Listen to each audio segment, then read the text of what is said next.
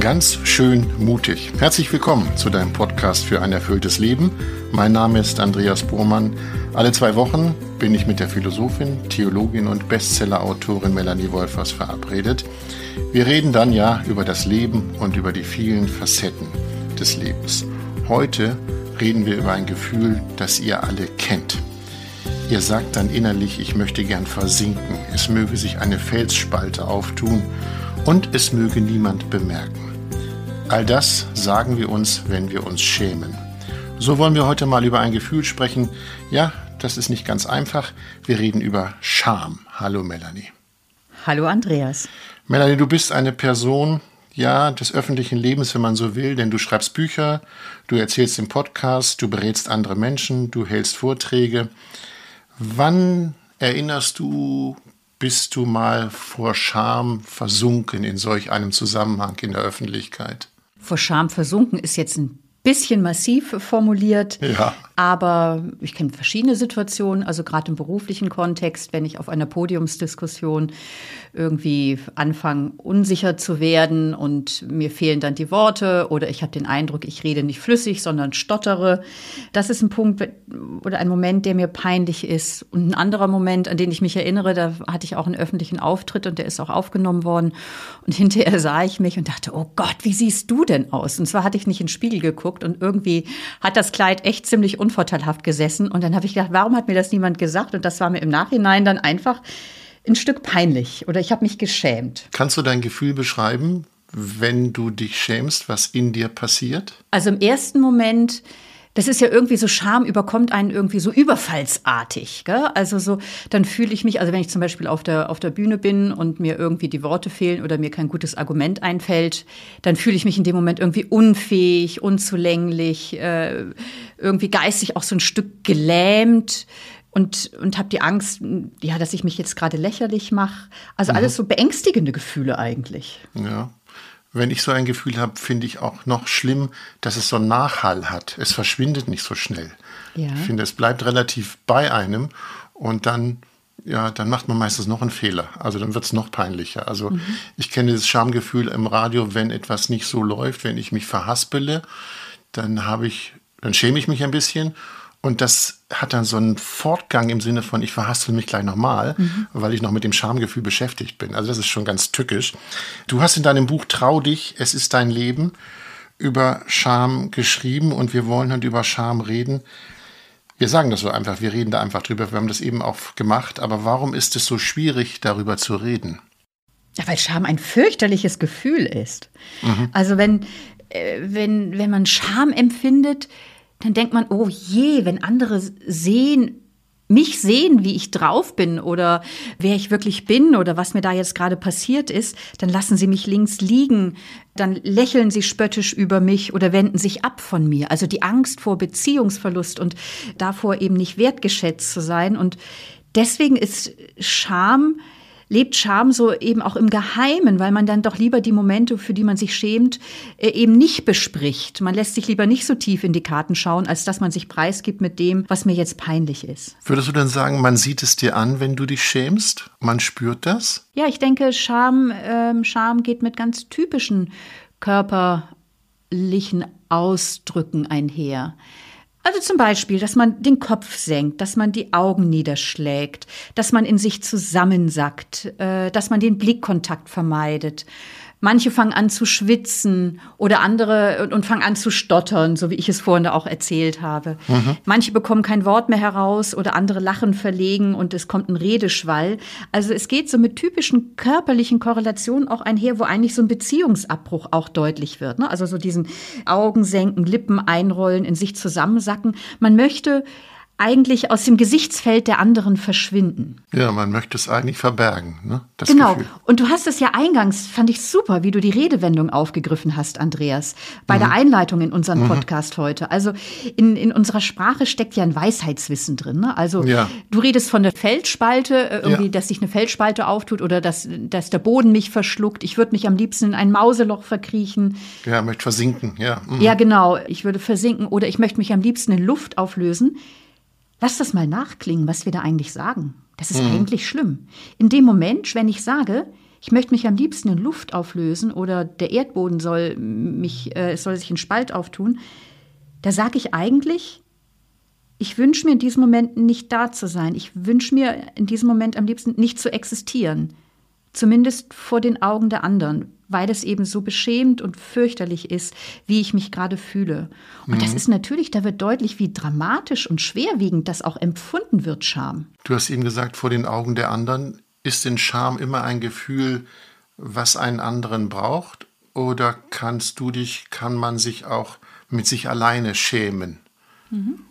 Ohne dass da einer gegenüber ist, ohne dass ich merke, ich, äh, ich muss es verbergen, sondern ich bin für mich und im Nachhinein habe ich Gedanken und ich denke, ah, und schäme mich dann mit mir sozusagen. Mhm. Gibt es sowas? Ich antworte da gern gleich drauf, aber ich wollte erst mal so zurückfragen. Kennst du denn so, solche Erfahrungen? Ja, ich kenne solche Erfahrungen, dass ich einen Tag etwas gemacht habe, dann liege ich abends im Bett, dann läuft das nochmal ab und dann denke ich mir, oh, nee, das war, das war jetzt ganz blöd. Also das hättest du mal nicht machen sollen oder mhm. das hätte besser sein können oder so. Mhm. Also so ein Schamgefühl mit mir kenne ich, ja. Mhm. Ja. Aber ich weiß nicht, ob das Scham ist oder ob das mehr so eine Kritik ist, das ist mir nicht ganz klar. Ja, das geht ja häufig eben auch Hand in Hand. Also man unterscheidet, man kann verschiedene Formen von Scham unterscheiden.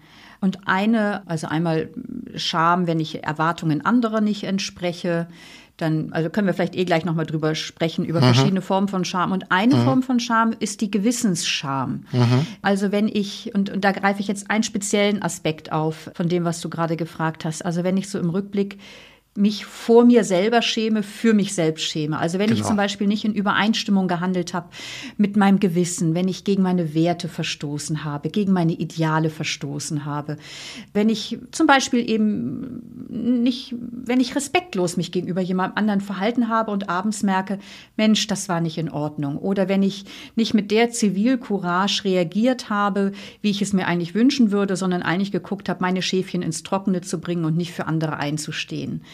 Also Scham, Gewissensscham kann dort auftauchen, wo ich eben nicht in Übereinstimmung mit dem handle, wer ich eigentlich sein möchte. Ja, aber trotzdem, wenn ich drüber nachdenke, ist der andere doch irgendwie da, der mich beurteilt. Also wenn ich mich selber schäme für etwas alleine mhm. schäme, wie die Szene, ich liege abends im Bett und lasse Sachen Revue passieren, dann ist ja dieses Schamgefühl etwas, wo es doch eine andere Person gibt. Hoffentlich haben die das nicht gemerkt. Ja. Ja. Ja, es ist ja doch, latent ist doch immer jemand da, finde ich. Immer weiß ich nicht, aber natürlich dort, also ich habe jetzt ja gerade von ethischen Beispielen mhm. gesprochen, gell? und jetzt so zum Beispiel, dass man eben ähm, ehrlich und wahrhaftig in einer äh, ist und nicht lügt. Und wenn ja. man dann abends feststellt, naja, da habe ich die Wahrheit aber weichgespült zu meinen Vorteilen, dann kann das auch mit der Angst einhergehen, oh Mensch, hoffentlich kriegt das niemand mit. Oder ah, die haben das gesehen und da kommt so ein anderer Aspekt von Scham rein, nämlich wenn wir Erwartungen und Normen der Gruppe nicht entsprechen. Das nennt sich dann auch Anpassungsscham. Und dieser Blick, hoffentlich bekommen das andere nicht mit, ähm, oder die Angst davor, ähm, vor diesen Schamgefühlen, schützt eigentlich den Platz in der Gruppe. Also was meine ich damit? Wenn ich denke, oh je, das dürfen die anderen von mir nicht mitkriegen, dass ich da irgendwie äh, nicht die Wahrheit gesagt habe oder so, wollen wir ja also unsere Innenwelt verborgen halten und äh, das Schamgefühl taucht dann auf, wenn wir eben diesen Normen nicht entsprochen haben. Und hier wird eigentlich deutlich, dass dieses Schamgefühl auch die Gruppenzugehörigkeit stärken möchte durch die Anpassungen an Erwartungen anderer. Das können ethische Normen sein, das kann aber auch sein, dass unsere Gesellschaft äh, ja eben immer immer wieder auch meint, man muss gut drauf sein. Und ja. äh, ich schäme mich eigentlich dafür, dass ich jetzt gerade gar nicht so gut drauf bin und eine Psychotherapie in Anspruch nehmen muss. Und ich möchte, dass das ja keiner mitbekommt, weil dann gelte ich ja nicht mehr als der coole Typ, als der ich eigentlich erscheinen möchte. Mhm. Das ist ein anderer Aspekt von Scham, wo natürlich die anderen auch mit einbezogen sind, sei es in der eigenen Vorstellung, wie du es gerade gesagt hast, oder eben auch im Konkreten, dass man es vor anderen nicht zeigt oder sagt, ja, ich muss heute früher von der Arbeit, weil ich eine Therapiesitzung habe. Das sagen selten Leute. Ich habe vor unserem Podcast nachgedacht und ich gehe regelmäßig schwimmen und ich erlebe Scham grundsätzlich im Duschraum. Mhm. Da gibt es Menschen, da merkt man, die schämen sich und dann gibt es Menschen, die können sich bedenkenlos nackt zeigen. Mhm. Welche Art von Scham ist das? Ja, das ist auch eine Anpassungsscham. Körperscham ist ja absolut weit verbreitet. Mhm. Also wir laufen ja mit bestimmten Schönheitsidealen rum. Ganz stark ist das bei Frauen, aber auch zunehmend bei Männern wird immer mehr auch so, wie, wie man auszusehen hat, bekommt eine ganz große Bedeutung. Und dann traut sich jemand eben nicht ins, in, ins öffentliche Bad, weil er sich für oder sie sich für ihre Speckröllchen schämt oder genau. für mhm. die Unterschenkel, die nicht so schön muskulös sind, wie man es doch eigentlich gerne möchte. Und dann lässt mhm. man sich da irgendwas in die Unterschenkel spritzen.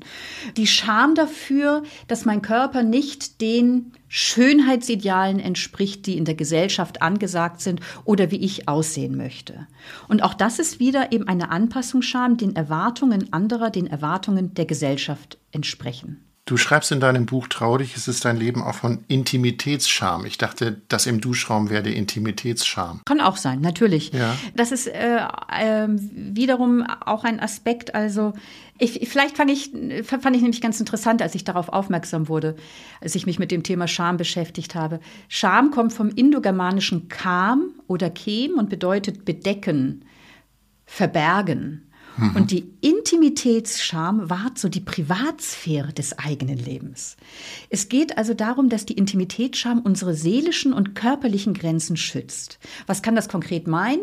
Also, dass ich eben zum Beispiel intime Körperregionen bedecke. Mhm. Das ist in unserer westlichen Hemisphäre sind das Ausscheidungsorgane und Sexualorgane. Und deswegen kann, wenn man da im Duschraum ist, kann einem das peinlich sein, weil man normalerweise eben seine Sexualorgane in der Öffentlichkeit verbirgt. Von daher eben die Intimitätsscham, wo wir eben intime Körperregionen bedecken. Oder eben die seelischen Privatraum, die seelische Integrität schützen, indem ich auch kontrolliere, was gebe ich von mir preis und was behalte ich auch bei mir oder erzähle ich höchstens unter vier Augen? Und wo halte ich mich auch bedeckt? Mhm, mhm. Nun ist ja Scham, so wie wir das im Moment besprechen, etwas, was wohl vergeht mit der Zeit. Ne? Das ist, ein, ist das ein momentanes Gefühl, ein situatives Gefühl? Was würdest du sagen? Worauf ich raus will, ob es auch ein Schamgefühl gibt, das einen begleitet, das man eigentlich immer bei sich hat, im Sinne von, du nennst es, glaube ich, traumatischer Mhm. Ja. Also zum einen, glaube ich, gehört Scham zum menschlichen Leben. Mhm. Das ist so der erste Punkt. Also Scham, vielleicht bringe ich da gerade noch mal einen anderen Aspekt rein, der mir auch wichtig erscheint.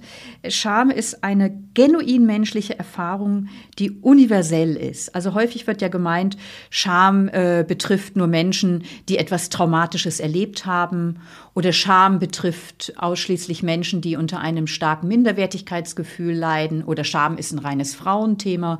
Nein, Scham gehört zur menschlichen Grundausstattung und dient eben unter anderem dem Schutz der Intimsphäre, der körperlichen und seelischen Intimität, mhm. dient dem Schutz auch äh, äh, dessen, was ich vorhin sagte, so diese Gewissensscham, auch der ethischen Integrität und der Authentizität. Das heißt, Scham wird immer mit an Bord unseres Lebens sein. Gut, das ist jetzt nicht ganz die Antwort auf deine Frage nein, nein, gewesen, ich wollte aber noch mal, sie scheint wollte noch mal bleiben, wichtig. weil du, du mhm. nennst das universell, mhm. aber ich glaube, dass du dich wahrscheinlich für andere Dinge schämst als ich. Ne? Das heißt doch, Scham ist auch was sehr Individuelles. Also jeder, jeder hat sein eigenes Schamgebiet, oder? Völlig richtig. Also universell meine ich jetzt nicht, äh, dass wir uns alle für das Gleiche schämen, aber dass Scham ein Gefühl ist, das mit dem Menschsein einhergeht. Das meine ich mit universell.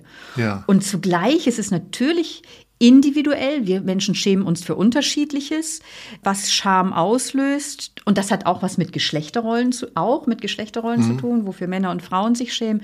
Und es ist äh, eben auch kulturell bedingt. Also in, in, in der westlichen Hemisphäre sind andere Dinge mit Scham belegt als zum Beispiel im arabischen Kontext. Würdest du denn sagen, dass Frauen sich mehr schämen als Männer? Oder sieht man es bei Frauen sage ich jetzt mal als Mann. Oder sieht man es bei Frauen? sieht, sieht man es bei Frauen mehr, lassen die mehr raus als Männer? Okay, woran gefragt. siehst du das denn, wenn Frauen sich schämen? Also ich glaube, Frauen werden, oh Gott, jetzt mache ich aber ein Fass auf hier. Ja. Werden, glaube ich, werden, glaube ich, schneller rot, gucken schneller, ja, verlegen. Ich drehe es mal um. Ich glaube, Männer haben mehr Möglichkeiten, es zu verstecken. Sagen wir es mal so. So komme ich raus aus der Nummer. Das ist gut. Sehr nett. Ja, ähm, damit sprichst du einen wichtigen Punkt an. Also äh, Scham ist eben so schrecklich, dass wir ganz schnell Scham verstecken wollen hinter irgendwelchen Masken und es verdrängen wollen. So typische Masken, hinter denen sich Scham versteckt, sind zum Beispiel, und das ist etwas, was bei Männern wirklich stärker nochmal beliebt ist als bei Frauen, wenn man jetzt mal so in Stereotyper denkt, dass sie stinksauer reagieren und äh, wenn sie von Unzulänglichkeit und Scham bedrängt sind und versuchen dadurch ihre Scham in Wut zu verwandeln und in Stärke zu kommen. Also unter der Wut versteckt sich oft Scham. Mhm. Oder auch hinter, häufig ziehen sie sich dann auch zurück und machen die Schotten dicht. Also so, was ich vorhin von den körperlichen Reaktionen beschrieben habe, den Augen, die Augen niederschlagen und so weiter, da wird ja schon deutlich, da bricht man auf jeden Fall in dem Moment die Beziehung ab, weil man eben vom anderen nicht gesehen werden möchte. Und dann eben sich zu verschließen und die Schotten dicht machen, ist natürlich auch ein Schutz der Schamgrenzen. Und das sind vielleicht äh, Masken äh, von Scham, die nicht so, äh, wenn jemand wütend reagiert, kommen viele gar nicht auf die Idee, dass der Mensch darunter sich schämt. Und es gibt möglicherweise ähm, äh, Weisen, weiß ich jetzt ehrlich gesagt nicht, ob man das Frauen äh, mehr ansieht. Also natürlich, ich glaube, jeder kennt Situationen, die einen Schamesröte ins Gesicht treiben. Ob das jetzt zum Beispiel bei Frauen verbreiteter ist, weiß ich nicht. Grundsätzlich gilt, da habe ich ein interessantes Buch gelesen von Brené Brown, einer US-amerikanischen Schamforscherin, dass Frauen sich nicht mehr schämen als Männer. Das wird ja häufig vermutet. Mhm. Aber es gibt eben unterschiedliche Bereiche, die eher schambesetzt sind. Melanie, wir reden jetzt die ganze Zeit über Scham und Scham ist etwas, nennen wir es mal, etwas, was uns nicht gut tut, was uns nicht gefällt, was wir verbergen wollen. Kann Scham denn auch was Positives haben? Kann Scham uns etwas nützlich sein im Leben?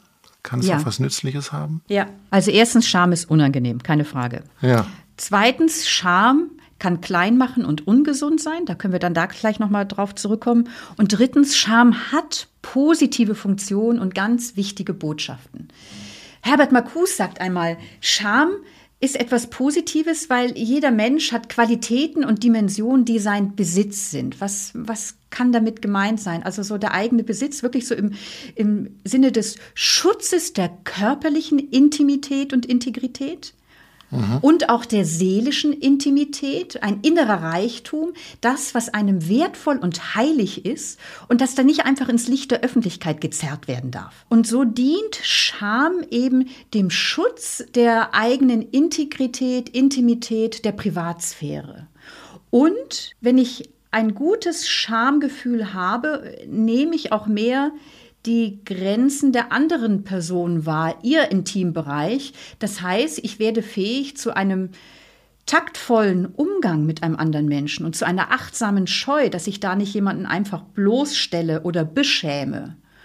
Also so hat Scham die wichtige Funktion, eigentlich so tiefe Überzeugungen die seelische und körperliche Integrität und die Authentizität zu schützen, so wie ich vorhin eben auch davon gesprochen habe, so bei den ethischen Werten, dass ich nicht gegen mein eigenes Gewissen handle, gegen meine eigenen Werte.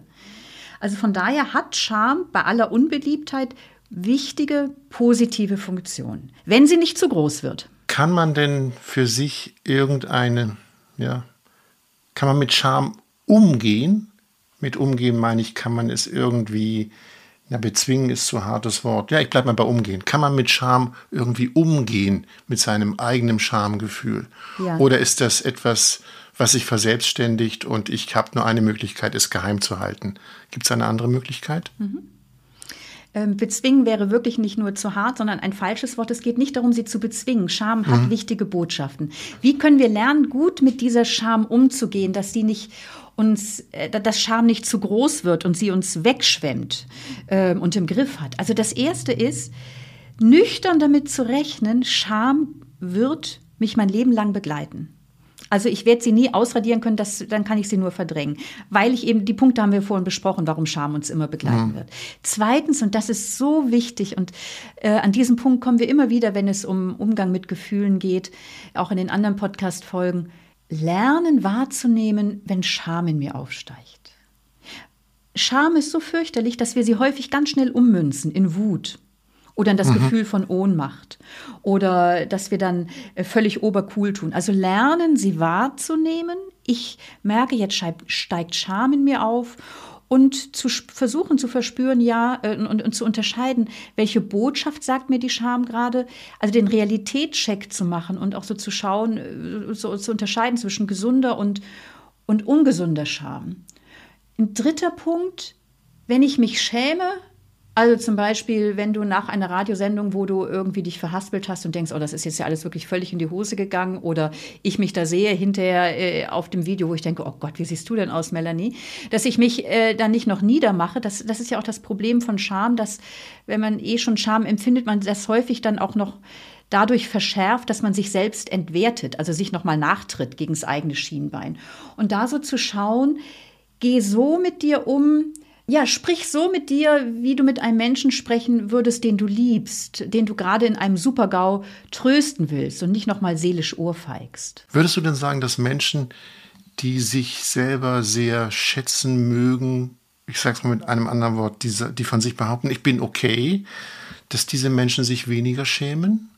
Das ist die Frage, was für einen Geschmack dieser Satz hat. Ich bin okay. Äh, der, der, hat den Geschmack, äh, ich bin innerlich eigentlich stabil, mit mir zufrieden kenne mich insoweit, kenne meine Schlaglöcher, kenne meine glänzenden Seiten, dass solche Menschen, die sich sehr gut kennen, sich weniger schämen, weil sie zu sich stehen können. Weil ja, sie sagen genau, das finde ich jetzt nochmal einen wichtigen Aspekt, den du sagst, wenn sie zu sich stehen können. Also mhm. Scham geht ja so mit dem Gefühl einher und deswegen ist es so quälend. Also wenn ich mich schäme, habe ich das Gefühl, ich bin ungenügend, ich ich bin nicht okay, ich bin es nicht wert, wertgeschätzt zu werden, so wie ich bin. Und das, deswegen muss ich diese oder jene Peinlichkeit verbergen und dann bekomme ich Anerkennung.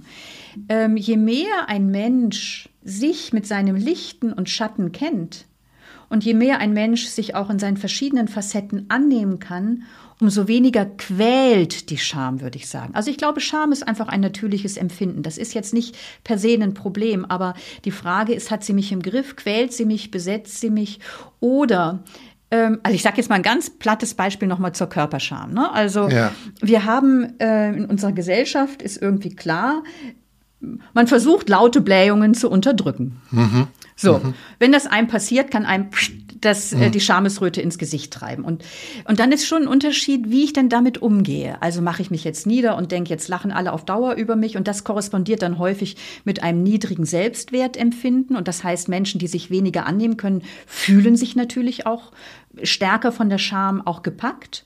Mhm. Oder sage ich, ja, das ist mir jetzt peinlich, aber meine Güte, man hat einfach nicht alle körperlichen Reaktionen immer im Griff und kann es auch wieder sein lassen. Mhm. Also so Scham kann uns so stärker im Griff haben, je mehr auch unser Selbstwertgefühl fragil ist. Und natürlich, das hast du vorhin angesprochen, gibt es auch eben die traumatische Scham, dort, wo Menschen eben durch traumatische Grenzverletzungen wirklich in ihrer Integrität verletzt worden worden sind und äh, das mit einer ganz tiefen Verunsicherung in eigenem Selbstwert mhm. einhergeht. Ich muss gerade an dein Blähungsbeispiel denken. Ich habe mal erlebt in einer Yoga-Gruppe, da waren zwölf Menschen beieinander und plötzlich ähm, ist dieses Geräusch halt im Raum. Mhm. Und die Yogalehrerin hat was sehr Schönes gemacht. Sie hat gesagt, ja, die Winde müssen raus. Ja. Und damit war die Situation aufgelöst. Genau. Aber die Person selber war natürlich schamesrot bis zum geht nicht mehr. Genau. Aber die Situation war dann aufgelöst. Genau. Und, und das genau ist der Punkt. Kann, und da hat die Yogalehrerin das geschafft, wofür ich auch gerade geplädiert habe im Umgang mit sich selber. Kann ich sagen, ja, okay, man hat halt nicht die körperlichen Reaktionen im Griff. Oder dann noch mit einem schönen Bild gesprochen, na, die Winde müssen halt raus. Also kann ich das entdramatisieren. Und ja. kann ich mich annehmen. Und das ist eben schon der Punkt. Äh, und das halte ich auch nochmal für einen ganz wichtigen Aspekt im Umgang mit Scham. Äh, wir alle haben im Leben Dinge, für die wir uns schämen, wo wir, ob sei es jetzt körperlich, sei es im Blick auf unser Verhalten, Verhalten, sei es im Blick auf Eigenarten oder schlechte Gewohnheiten, Unansehnliches. Und der heilende Umgang mit Scham besteht unter anderem darin, dass ich sozusagen das nach Hause hole, wofür ich mich schäme. Dass ich das auch in mein Leben integriere und sage, ja, auch das bin ich. Wir Menschen sind eben auch schwach und auch unansehnlich. Und als dieser Mensch darf ich sein. Gut, das ist ein schöner Satz, als dieser Mensch darf ich sein. Aber ist es nicht eine große Mutprobe, das zu offenbaren, wofür ich mich schäme? Ja. Da hast du ganz recht und es ist natürlich auch ganz wichtig zu schauen, wem sage ich das? Warum, Oder wem zeige ich mich? Wem ja. zeige ich mich? Wo offenbare ich mich? Also grundsätzlich geht, Scham bezieht ihre Macht aus der Geheimhaltung. Weil in der Scham habe ich ja den Eindruck, ich darf mich nicht so zeigen, wie ich bin. Wenn mein Partner oder meine Partnerin mitbekommt, dass ich so schräg drauf bin, dann, dann äh, lässt sie mich links lieben oder wie auch immer. Mhm. Äh, Scham, die Macht der Scham lebt von der Geheimhaltung, dass sie einen Schleier des Schweigens über die Sache legt. Mhm. Und die Scham wird umso mächtiger, je mehr wir sie eben im Dunkeln halten. Und deswegen besteht eines der zentralen Gegenmittel und auch eine gute Weise, mit Scham umzugehen, sie zu offenbaren, sie mitzuteilen. Und zwar einer Person, die damit gut umgehen kann, die es nicht gegen mich verwendet, ja. sondern wo ich eben merke, ja, ich kann mich zeigen und da kann mich darin erfahren, auch mit dem Schrägen, als darin bin ich angenommen. Also gerade das sich offenbaren, Scham führt ja so in die Vereinzelung. Doch nur wer sich riskiert, auch sich so mit dem Schamvollen zu offenbaren, kann Verbundenheit erfahren, kann Empathie erfahren. Empathie ist wie so eine Leiter, die aus dem Loch herausholt, in das ich mich aus lauter Scham verkrochen habe. Hm. Also die Offenbarung letztendlich ist auch ein Mittel, Beziehung zu knüpfen. Ja, Beziehung zu vertiefen, glaube ich. Zu vertiefen, ja. Zu mhm. vertiefen. Mhm. Das, das, da haben ja ein ganz wichtiger Punkt. Gerade in nahen Beziehungen ist es schon hilfreich, auch das zu zeigen, was mir ein bisschen peinlich ist, weil mhm. nur so kann echte tiefere Nähe entstehen, dass ich nicht nur mhm. meine Sonnenseiten zeige, weil ich habe, wir haben eben nicht nur Schokoladenseiten, sondern auch andere Seiten. Jeder. Ein Satz ist liegen geblieben von vorhin. Du hast gesagt, es gibt gesunde und ungesunde Scham. Ich glaube, die ungesunde ist relativ klar geworden eben schon, aber was wäre denn eine gesunde? Ja, die gesunde Scham ist einfach das, also wir haben vorhin über die Anpassungsscham gesprochen, über die Intimitätsscham, die Gewissensscham. Also Scham im Sinne davon, dass, dass man eben so dieses Gefühl, dass einen die Hitze überflutet oder einem warm wird, wo, wo, wo ich eben was getan habe, wofür ich mich schäme oder wenn ich zum Beispiel mich selber zu sehr offenbart habe und was ausgeplaudert habe in der Öffentlichkeit, was eigentlich nicht in die Öffentlichkeit gehört, wo ich mhm. selber mhm. sozusagen meine seelische Integrität nicht genügend gut geschützt habe, sondern mich entblößt habe schämt man sich dafür. Und das ist dann eine gesunde Scham, die einen das nächste Mal hilft, ein bisschen zurückhaltender zu sein und nicht einfach mit dem Intimsten äh, in der Öffentlichkeit rauszuplappern. Ja. Also Scham schützt uns und unsere Privatsphäre. Aber sie kann natürlich zu groß werden und dann ist es ein Problem. Also wenn zum Beispiel die körperliche Scham zu groß ist, die körperliche Intimitätsscham. Ich kenne Leute, die gehen nicht zur Vorsorgeuntersuchung über Jahre hinweg, weil sie sich einfach nicht untersuchen lassen wollen. Und dann fasse ich mir wirklich an den Kopf und denke, Mensch, hm. ihr schadet euch möglicherweise so sehr. Mhm. Womöglich schämen sie sich aber auch für ihre Angst. Ja. Ne? Also da ja. könnte auch was anknüpfen, wiederum ja, ja. an Scham. Ja, ja. absolut. Mhm. Ja wir haben ja mal ein Wort in unserem Podcast, was eine Rolle spielt: Spiritualität. Wo ist für dich die Verbindung zwischen Spiritualität und dem Umgang mit Scham? Mhm. Wir haben das wahrscheinlich schon angesprochen, aber vielleicht, um das nochmal klar zu machen, dass Spiritualität eine Rolle spielt mhm. im Umgang mit Scham. Mhm. Also in der Scham bricht sich ja so Bahn, dass ich in meinem Selbstwertempfinden verunsichert bin. Ich bin so, wie ich bin, nicht okay. Und ich glaube, dieses Empfinden so wie ich bin, bin ich nicht okay, ist in der Tiefe auch eine spirituelle Verwundung. Wir leben ja in einer Gesellschaft, wo wir ganz stark so unseren Wert im Äußeren erringen und beweisen müssen, anstatt zu erfahren und zu glauben, mein Wert ist mir innerlich gegeben. Und das ist eben in der Tiefe auch eine spirituelle Verwundung, dass ich nicht mehr so glauben kann, dass ich so, wie ich bin, gewollt, geliebt, gut bin. Mhm. Ähm, und das, glaube ich, hat was mit einer äh, ich, ich gehe jetzt mal einen ganz kurzen Moment weg von der Spiritualität. Letztlich ist es ja eine Bewusstseinsrevolution. Also eine Bewusstseinsrevolution mache ich meinen Wert am Äußeren fest, was in unserer Gesellschaft auch sehr getriggert wird. Und das heißt, ich lebe ganz stark im Außen. Oder glaube ich und erfahre und erahne ich, der Wert ist mir gegeben. Ich bin in, in mir selbst wertvoll und jeder Mensch ist in sich selbst wertvoll. Und das ist ja eine Umkehr der Blickrichtung. Und wenn man mal so biblisch schaut, ähm, das ist ja ganz interessant. Äh, die erste Frage, wenn man so die Bibel aufschlägt, die erste Frage, die Gott in der Bibel an den Menschen stellt, ist nach der Vertreibung aus dem Paradies, wo die Menschen sich, äh Quatsch, im Paradies, wo die Menschen anfangen sich zu schämen, Adam und Eva, Mensch, wo bist du? Das, also wir sind genau sozusagen auch so bei so einer Ursprungsmythos der Bibel, Aha. nämlich, äh, dass Menschen sich für sich selbst und für ihr Verhalten schämen und sich von daher bedecken, ihre Scham bedecken, ihre körperliche Scham und sich verstecken vor Gott. Und die erste Frage, die Gott in der Bibel an die Menschen stellt, heißt Mensch, wo bist du? Und das ist vielleicht wie so ein roter Faden, der sich durch die jüdisch-christliche Spiritualität zieht, dass sozusagen Gott sich auf die Suche nach dem Menschen macht oder anders gesagt, dass der Mensch durch spirituelle Erfahrung entdeckt, nicht Leistung, nicht ethische Integrität, nicht Besitz oder Macht macht den Wert meines Lebens aus, sondern ich verdanke mich einem göttlichen Ursprung oder ich stehe, in, jeder Mensch steht in Bezug zu Göttlichem, jeder Mensch steht in Beziehung zum Ewigen und so hat jeder Mensch in sich einen Wert.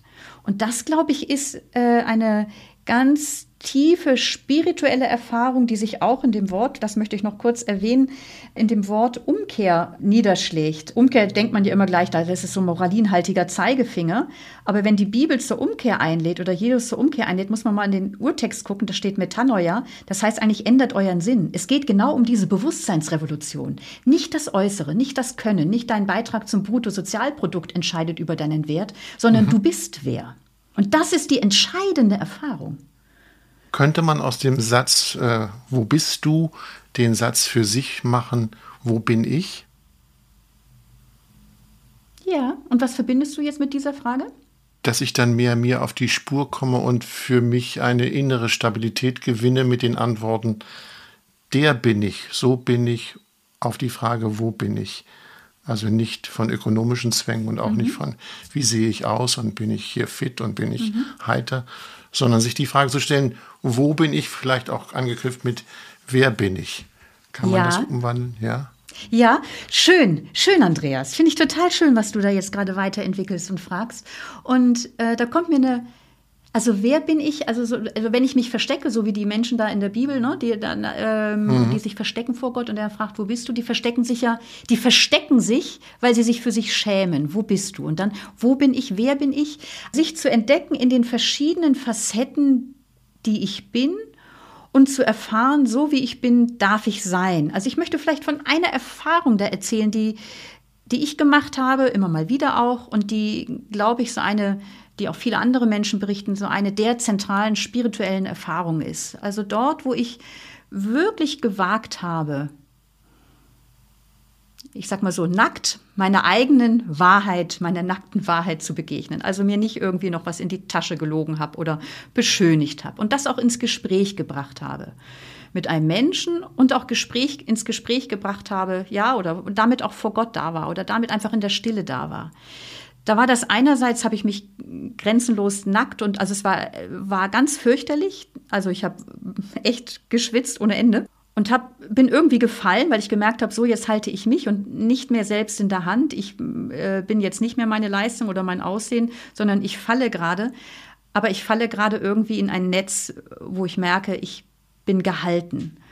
Oder anders formuliert, deswegen hat mir das gerade so gefallen, wie du es gerade gefragt hast, kann ich auch fragen, wer bin ich?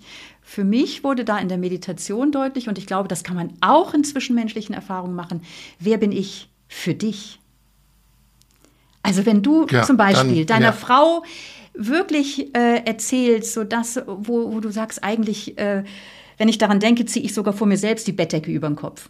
Mhm, mhm. Und wenn du damit wagst, dich zu offenbaren mhm. und du merkst, deine Frau schaut dich an und braucht gar nichts zu sagen, sondern du merkst, du bist irgendwie in einen Mantel der Liebe gehüllt dann ist es egal, dass du dieses oder jenes peinliche, beschämende in deinem Leben getan oder erlitten hast. Oder vielleicht ist es ja auch gar nicht nur so schlimm, aber ja. äh, wer bin ich für dich? Und dann mhm. merkst du, ich bin für meine Frau der wichtigste Mensch ihres Lebens. Mhm. Ich bin geliebt. Und diese Erfahrung ist eine spirituelle Erfahrung, ob ich sie nun religiös deute oder nicht. Für mhm. mich persönlich ist sie eine spirituelle Erfahrung. Melanie, zum Schluss. Mir geistern zwei Wörter durch den Kopf. Einerseits ist Scham, hat etwas mit Geheimhaltung zu tun. Ja? ja. Auf der anderen Seite reden wir über Offenbarung. Was geben wir denn unseren Hörerinnen und Hörern nun mit für ihre Scham?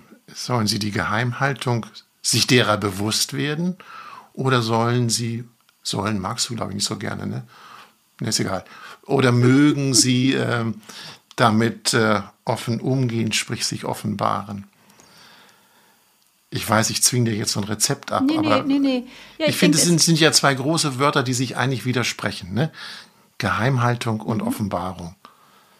Ja, ja, so zwei Punkte. Also Scham lebt, also sagen wir mal, ähm, also zum einen, die positiven Funktionen von Scham wollen ja gerade eben auch den Bereich von Intimität und Persönlichkeitsbereich schützen, der eben nicht einfach ins Licht der Öffentlichkeit gezerrt werden darf oder mhm. äh, dass ich eben körperlich entblößt werde oder auch verbale Anzüglichkeiten oder so. Das, das, das sind Dinge, wo Intimbereiche verletzt werden. Und in diesem Sinne will Scham ja schützen, äh, helfen, etwas zu schützen und auch im Verborgenen zu, gehalten, zu halten. Also von daher, so das ist der eine Aspekt. Der zweite Aspekt, die Macht der Scham lebt von der Geheimhaltung, dass ich darüber nicht spreche, dass ich es aus meinem eigenen Bewusstsein verbanne und darüber nicht spreche und sie vereinzelt. Und da ist es ganz wichtig und hilfreich, eben mit einem Menschen, der das nicht gegen mich verwendet, sondern wo es wirklich gut aufgehoben ist, möglicherweise eben auch mit diesen Menschen zu besprechen, damit Scham nicht so ihre ungesunde Macht entfalten kann, dass ich mich klein fühle, dass ich mich selber noch niedermache.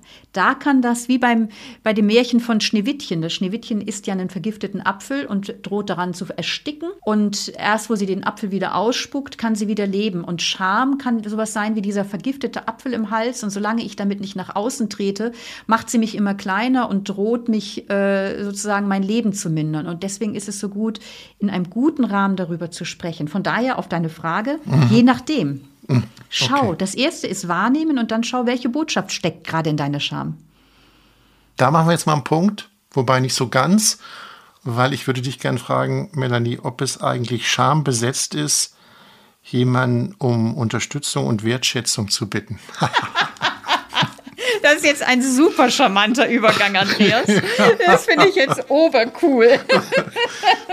Naja. Ja, okay. Man kann also, sich, also, worauf also, wollen wir hinaus? Du genau, also worauf bitte, wollen wir hinaus? Andreas und ich haben im Vorfeld etwas besprochen, was ich jetzt auch äh, euch, liebe Hörerinnen und dir, lieber Hörer, liebe Hörerin, sagen möchte, nämlich, dass es total schön ist, dass ihr hier bei dieser Sendung dabei gewesen seid, dass du den Podcast gehört hast.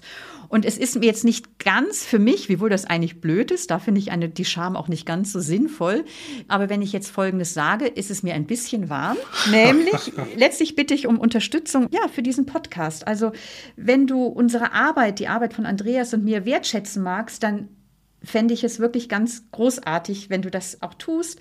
Zum Beispiel, indem du den Betrag von einem Cappuccino, also sagen wir 2,50 Euro oder 5 Euro oder einen anderen Betrag im Monat äh, damit unseren Podcast unterstützt. Und dazu kannst du ganz einfach auf Steady klicken in, äh, in den Show Notes dieser Episode oder auf meiner Homepage. Du kannst das jederzeit natürlich verändern. Ähm, also es wäre für uns einfach eine ganz große Hilfe und Freude, wenn du unsere Arbeit wertschätzen magst. Und ich merke, wenn ich jetzt so meine Hand auf mein Herz lege, dass es gerade ein bisschen schneller pocht und es mir auch ein ganz bisschen peinlich ist, das zu sagen. Aber letztlich ist diese Scham nicht hilfreich und es ist gut, mhm. gegen sie anzugehen. Und es ist eine kleine Offenbarung und die ist auch völlig okay. Ne? Richtig. Melanie, ich danke dir. Bis zum nächsten Mal. Ich danke ja? dir, Andreas, für das schöne Tschüss. Gespräch. Ja, mach es gut. Soweit für heute. Wollt ihr keine Folge verpassen, dann abonniert doch ganz schön mutig in einer App eurer Wahl. Wir freuen uns übrigens über Kritik, über Lob. Die einfachste Methode ist, Sternchen zu vergeben. Und wenn ihr meint, darüber sollten wir mal reden, was euch auf der Seele liegt, dann schreibt uns podcast.melaniewolfers.de, also podcast.melaniewolfers.de. Informationen zu Melanie und ihren Büchern und auch zu dem Buch, über das wir gesprochen haben, nämlich Trau dich, es ist dein Leben.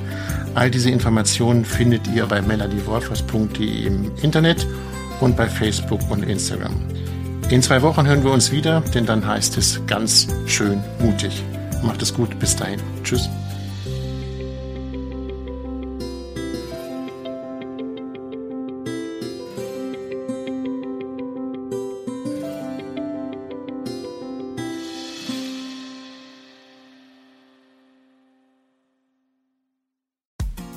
Frauen stimmen, Klagen, lachen, klüger werden.